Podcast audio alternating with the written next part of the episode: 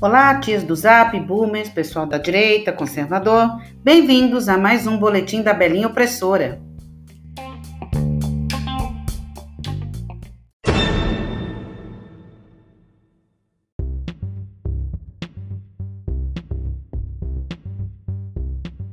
Bom dia a todos, menos para Rodrigo Maia.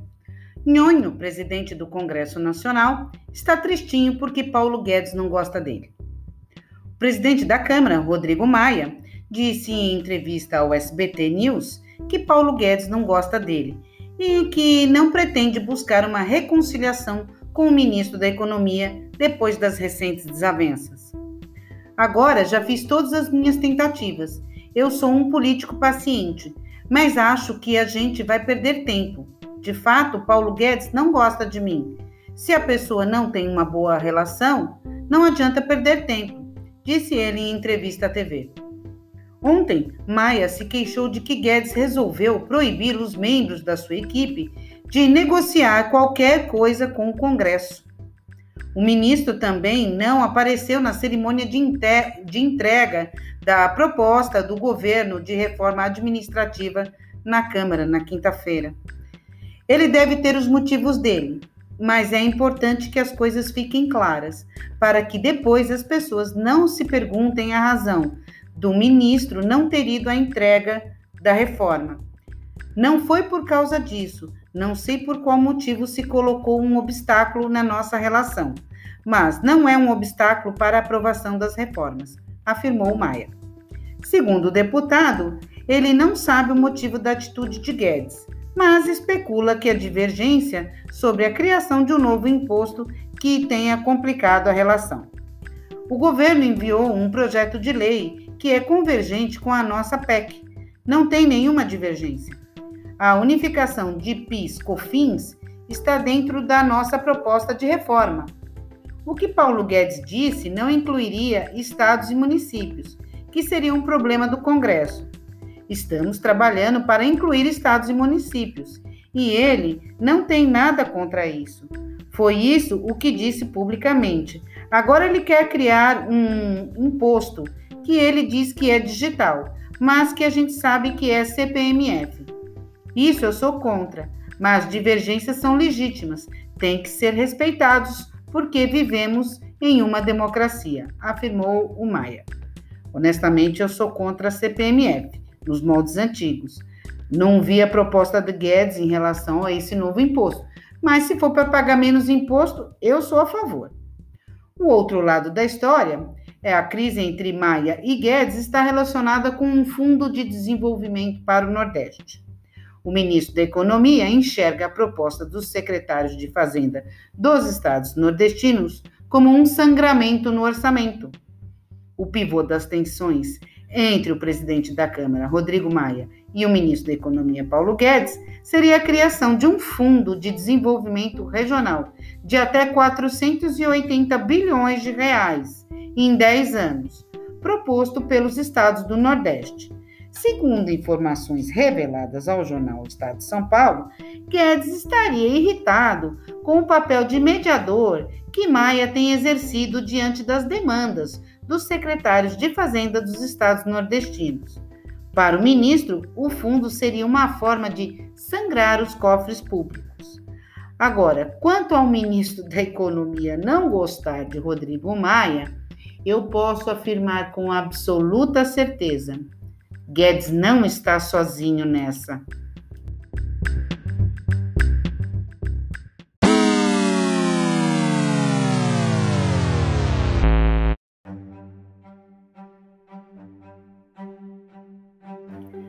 Extinction Rebellion bloqueiam impressão de jornais no Reino Unido. O objetivo era alertar a falha das publicações e reportar sobre as alterações climáticas.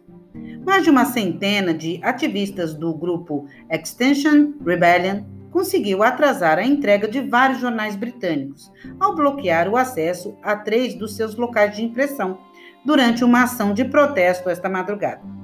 Pelo menos 42 pessoas foram detidas nos locais.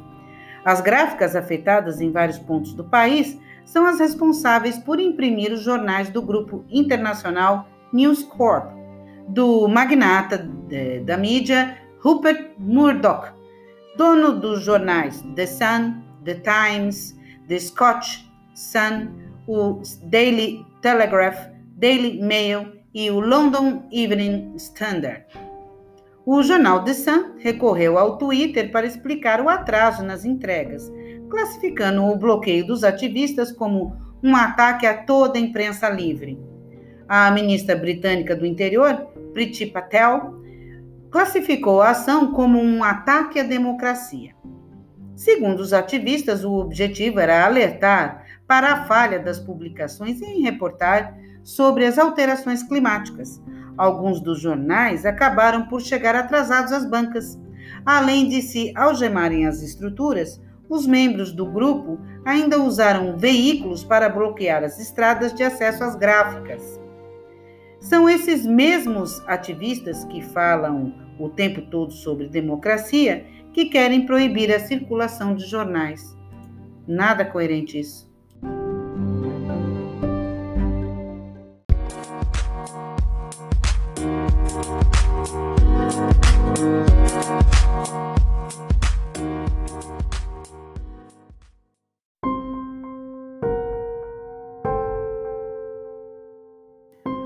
Polícia deteve várias pessoas em protestos contra confinamento na Austrália. A polícia australiana deteve em Melbourne, no estado de Vitória, o mais atingido pela pandemia da Covid-19, várias pessoas que participavam em protestos contra o confinamento.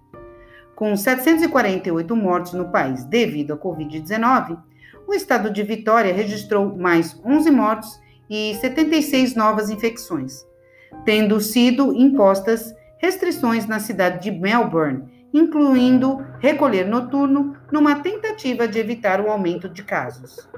Depois de ter apelado à população para respeitar as restrições de movimentos, a polícia deteve quatro homens acusados de incitarem os protestos no chamado Freedom Day, Dia da Liberdade, a decorrerem hoje em vários pontos de Melbourne, foram detidos vários manifestantes, alguns dos quais por não usarem máscara. O governo deverá anunciar no domingo como e quando serão levantadas as medidas de confinamento em Melbourne. Alguns governos são negacionistas, negam a liberdade às pessoas, negam que ninguém mais suporta essas medidas de confinamento, negam que cloroquina pode salvar vidas, enfim, negam-se a voltar à vida normal como era antes desta pandemia chinesa, não é mesmo?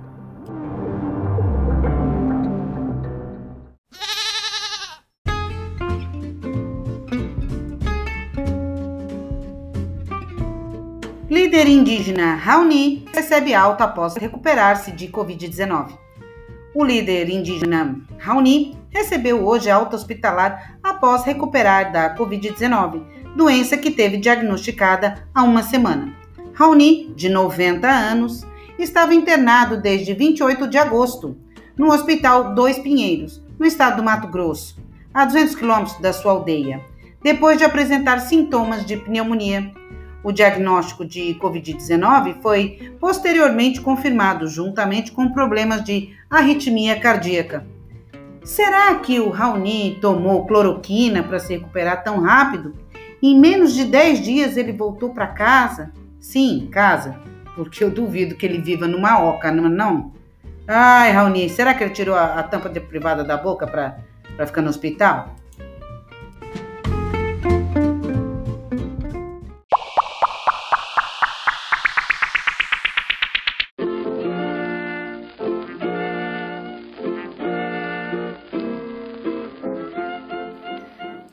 Abre porta de emergência de avião e senta-se na asa. Incidente ocorreu após mulher se queixar do calor dentro da aeronave. Calma, calma, calma, calma. O avião já tinha pousado. Uma mulher abriu a porta de emergência do avião e dirigiu-se para cima da asa para refrescar-se depois do avião aterrissar. A passageira, cujo nome é desconhecido, viajava de Antalya, na Turquia, para Kiev, na Ucrânia. Após reclamar do calor que fazia dentro do avião, abriu a porta de emergência e foi para a asa disse a companhia aérea.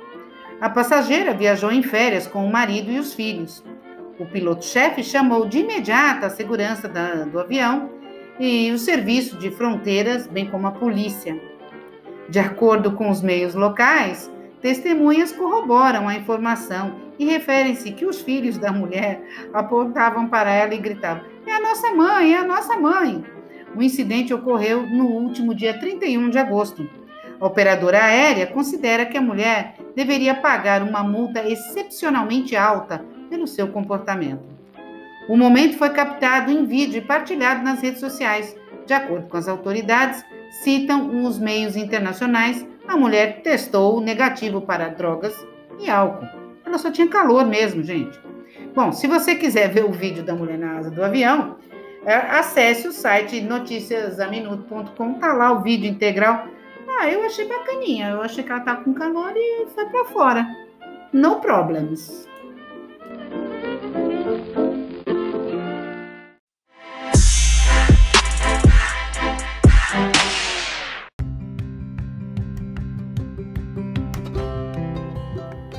Professora admite que mentiu a vida toda. Dizia ser negra, mas é branca.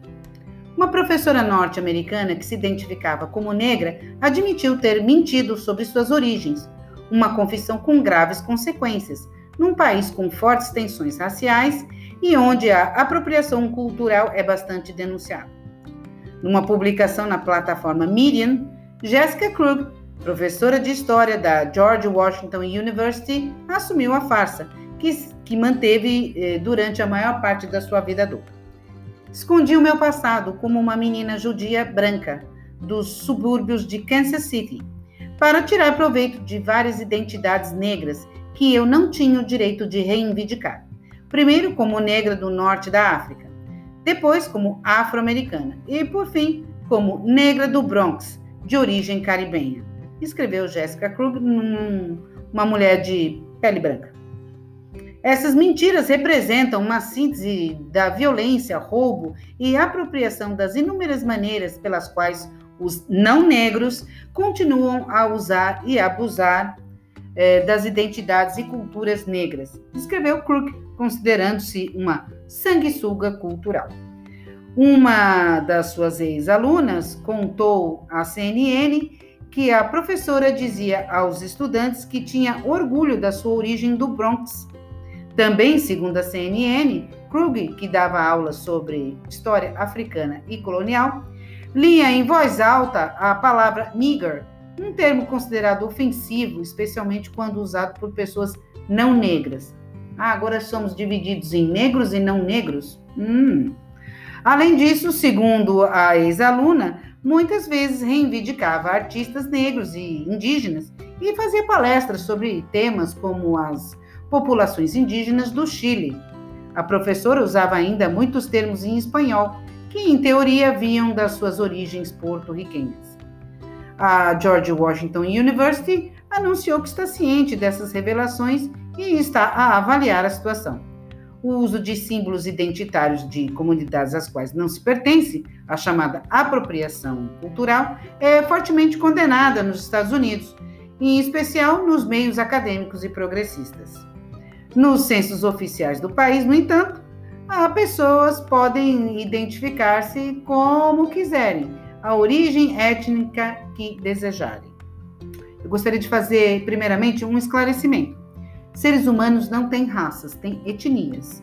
Quem tem raça são apenas os animais.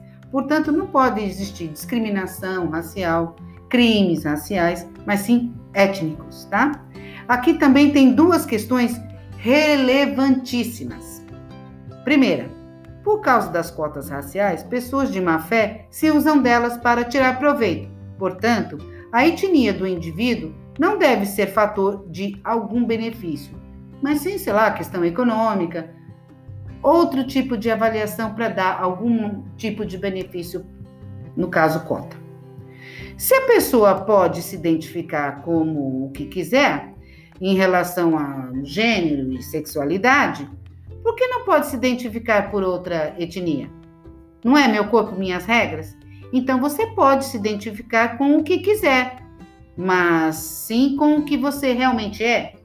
É, não entendi. Se eu posso dizer que eu sou um homem trans, eu não posso dizer que eu sou uma negra trans? Ué, por que não? E assim morrem dois dogmas sagrados dos progressistas com a declaração desta professora branca que se passou por negra a vida inteira. Parabéns, progressistas, comunistas, socialistas, taxistas, ciclistas.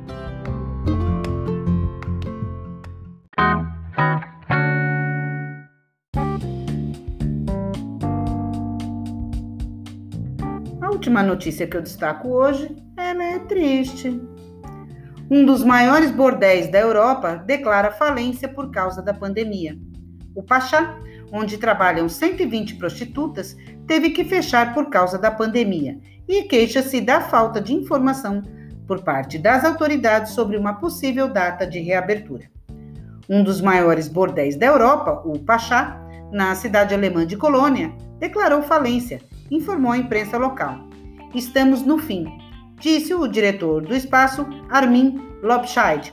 Segundo Lobscheid, o bordel usou todas as suas reservas financeiras durante a proibição da prostituição, decretada pelas autoridades do Estado por causa da atual pandemia de Covid-19. O bordel funciona no edifício de 10 andares e acolhe cerca de 120 prostitutas freelancers, além de cerca de 60 funcionários, incluindo massagistas, cabeleireiros, seguranças, cozinheiros. O responsável pelo espaço criticou as autoridades por não serem claras em relação quando as restrições em relação ao funcionamento do bordel podem acabar, com a decisão sempre adiada a cada 14 dias. Não podemos planejar as coisas assim. Podíamos ter conseguido evitar a falência com a ajuda dos bancos, se tivéssemos a garantia de poder estar outra vez a funcionar no início do próximo ano. Disse ao jornal, acrescentando que toda a gente sabe que a prostituição continuou, apesar da proibição, mas de forma anônima e sem que os impostos sejam pagos, e deixando as mulheres mais desprotegidas. A Alemanha legalizou a prostituição em 2002. Em Berlim, os, bordéis foram autorizados a reabrir em meados de agosto, mas apenas para serviços como massagens eróticas. O sexo ainda está proibido, prevendo-se um novo alívio das medidas só no mês de setembro. Pô, coitadinha das prostitutas, né? Pô, paga imposto, isso é sacanagem. É, elas trabalham com sacanagem.